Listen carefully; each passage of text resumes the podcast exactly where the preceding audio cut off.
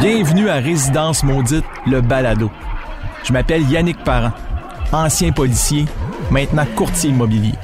Avec ma femme et partenaire d'affaires Mélanie Bergeron, on a parcouru le Québec ensemble pour lever le voile puis les secrets sur des propriétés qui ont été marquées par la catastrophe, le drame ou qui ont été habitées par des criminels notoires. Aujourd'hui, je reviens sur l'épisode de la maison de Sainte-Sophie, dans laquelle un double meurtre extrêmement violent s'est produit il y a quelques mois seulement, en mars 2021. Une maison bigénérationnelle dans un quartier tranquille où vivait une femme de 28 ans et sa mère de 60 ans. La mère et la fille auraient été attaquées à coups de hache. Mélanie et moi, on a fait la rencontre touchante du mari et du père des deux victimes, M. Alain Dallaire. J'avais juste des bons souvenirs ici. Comme je disais, ben, c'est la dernière partie qui, est plus noire. Il y a quelque chose de vraiment important que je veux vous parler aujourd'hui, que j'ai pas pu aborder en profondeur dans le cadre de l'émission avec Mélanie. C'est cette rencontre-là marquante qu'on a eue avec Alain Dallaire. Je vous ramène à Résidence Maudite. On s'est présenté chez lui, tout simplement, à Sainte-Sophie. On allait tourner pour un autre épisode ailleurs et on avait l'adresse de la propriété. J'étais avec ma conjointe, Mélanie. Et quand on arrive sur place à Sainte-Sophie, ben, Alain Dallaire est dans le garage avec son frère. Je savais pas à l'époque c'était qui, mais il y avait deux hommes dans le garage, disons-le comme ça. Et là, Mélanie décide tout bonnement débarquer du véhicule puis d'aller à leur rencontre. Il y a une connexion immédiate qui s'est faite avec ce gars-là. Connexion là, de proximité, une confiance qui s'est établie dès le départ. Alors que Alain Dallaire avait refusé là, des entrevues avec plusieurs, plusieurs gros noms au Québec, des gens qui l'avaient interpellé suite au crime qui s'était passé chez lui pour, discuter, pour en parler, il avait refusé systématiquement toutes les demandes d'entrevue. Et pour les raisons que je vous explique, Alain Dallaire a accepté de nous parler, pas seulement nous parler, nous parler à la caméra cette journée-là. Et c'est pas longtemps après que le téléphone a sonné, Alain Dallaire, à l'autre bout de la ligne, nous dit Écoute, je veux vendre cette maison-là, j'ai confiance en vous, et je veux que ce soit vous, Yannick et Mélanie, qui procédiez à la vente de ma propriété. L'horloge de la vie, mais on sait quand t'as part, mais on sait pas quand t'as fini. Je vous fais un petit rappel des événements. En mars 2021, la femme et la fille d'Alain Dallaire, qui est propriétaire de la maison à Sainte-Sophie, ont été sauvagement assassinés dans la propriété, présumément par l'ex-conjoint de Myriam, la fille d'Alain Dallaire. Et là, on parle d'un meurtre, d'une violence inouïe. Les deux dames ont été littéralement abattues à coups de hache à deux endroits différents dans la maison. On parle d'une qui a été retrouvée dans une salle d'eau d'une partie de la maison, au sol. La fille, Alain Dallaire.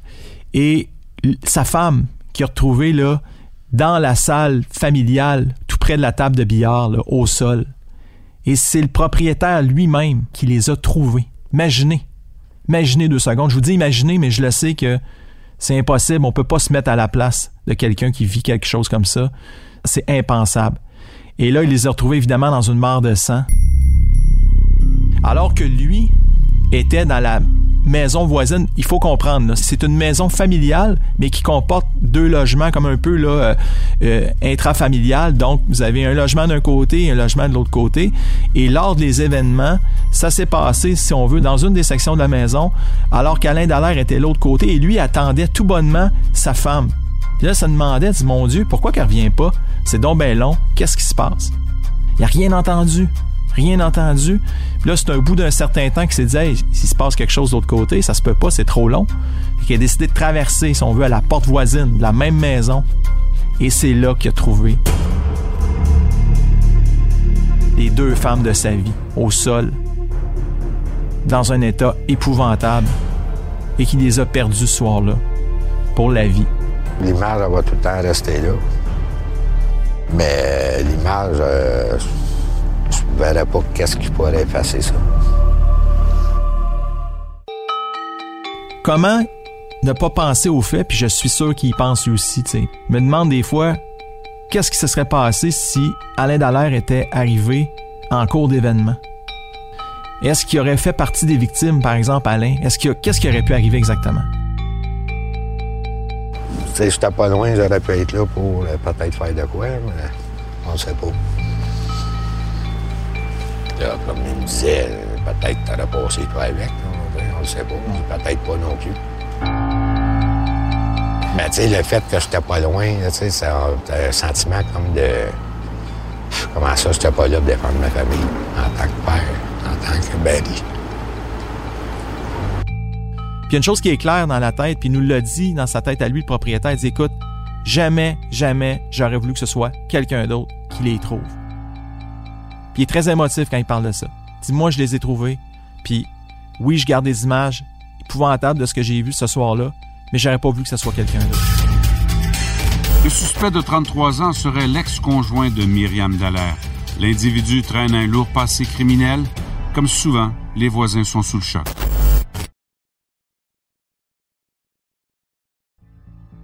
Depuis le début, moi, comme j'ai tout le temps dit, aussitôt que quelqu'un me parle de lui, je lui dis les arrête de suite. Je veux mettre aucun effort à penser à lui. Tous mes efforts vont à Sylvie et à Myriam. Est-ce qu'il y a un sentiment de colère encore qui est là, de haine? La haine, euh, je touche même pas à ça. Colère des fois, mais c'est plus du questionnement de pourquoi. La journée où on l'a rencontré la première fois, lorsqu'on arrive sur place, là, c'est pas mêlant. Le garage est rempli de matériel du chum de Myriam, donc présumé meurtrier. Il y a plein de stock à lui qui est encore là. Le père du présumé meurtrier se présente pour aller récupérer finalement les biens de son fils. Et là, je me souviens très bien que Alain Dallaire m'a dit Garde Yannick, je ne pouvais pas être en sa présence. J'avais peur de ma réaction. J'avais peur de dire des choses que je veux pas dire. Fait que j'ai demandé aux gens autour de moi de l'accompagner, puis moi, je suis allé dans la maison, puis je suis pas sorti. Pas une seconde, pas une minute pour aller le voir pendant que ça se passait parce que n'était pas capable de concevoir ce qui aurait pu se passer. Puis je parle pas de violence ici. Je parle de. Alain Dallaire, c'est pas un gars violent du tout, là. Je peux aller prendre une masse puis fesser sur son camion, puis on me donnait quoi? Faut comprendre la relation qu'il peut avoir avec sa maison actuelle. Parce que, en quelque part, il y a une volonté, je pense, de pouvoir passer à autre chose rapidement. À un moment donné, il dire écoute, là, je peux-tu, moi, avoir une autre vie? Je peux-tu avoir une autre vision qu'à chaque fois que je rentre chez nous, là, je vois ma femme puis ma fille encore présente? Puis être capable de décrocher de, cette, de ces souvenirs-là? C'est un, combat quotidien, hein? c'est un combat de tous les jours. Là, fait que, euh, tous les jours, je verse des petites larmes parce que si, parce que ça, parce que euh, un souvenir, parce que ça.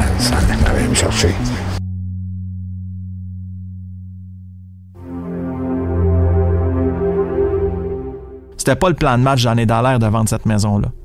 Lui, ce qu'il voulait, c'est vivre là longtemps. Ça a toujours été la maison familiale. Sa maison dans laquelle il a grandi avec ses parents lui.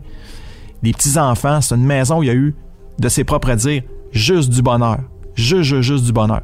Fait que oui, OK, on veut passer à autre chose, mais on s'entend que c'est délicat en tabarouette quand il pense au fait qu'une fois qu'elle va être vendue, la maison, il ne remettra pas les pieds vraiment.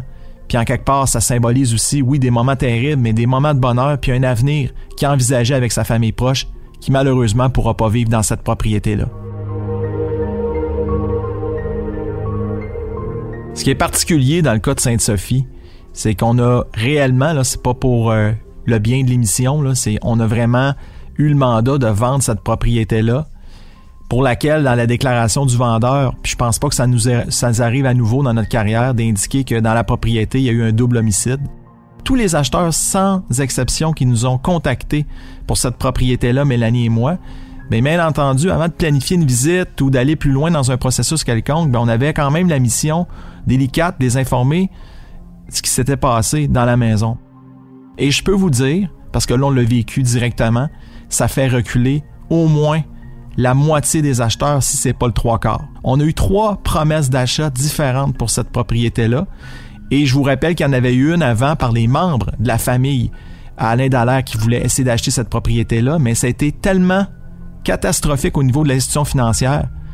Écoutez, l'institution financière demandait aux acheteurs d'allonger plus de 100 000 dollars de leur poche pour pouvoir procéder à l'achat. C'est pas à la portée de tout le monde, on s'entend. Donc, eux n'ont pas été capables de l'acheter. Fait qu'imaginez, pendant qu'on faisait les visites dans la propriété avec d'autres acheteurs, il y avait les premiers acheteurs, dont les membres de la famille Alain Dallaire, qui étaient, qui habitaient un des logements, pendant que d'autres acheteurs venaient visiter alors qu'eux n'avaient pas été capables d'acheter la maison. Vous me suivez?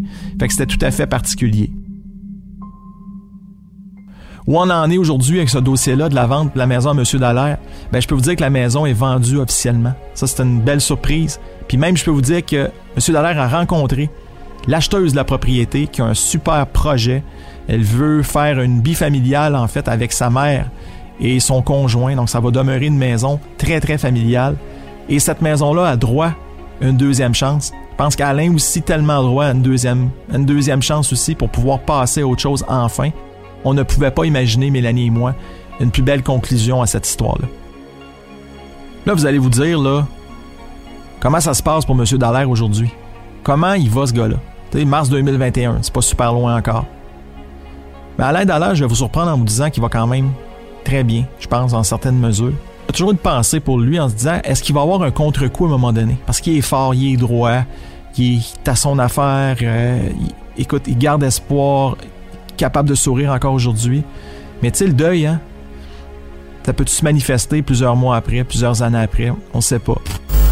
Le soutien du monde, euh, l'amour du monde, euh, ça vient, ça te redonne d'énergie. Ben, je sais pas, on dirait que ça ça, te remonte le moral, veux, veux pas, là, Alain Dallaire, c'est le gars le plus fort. C'est un guerrier.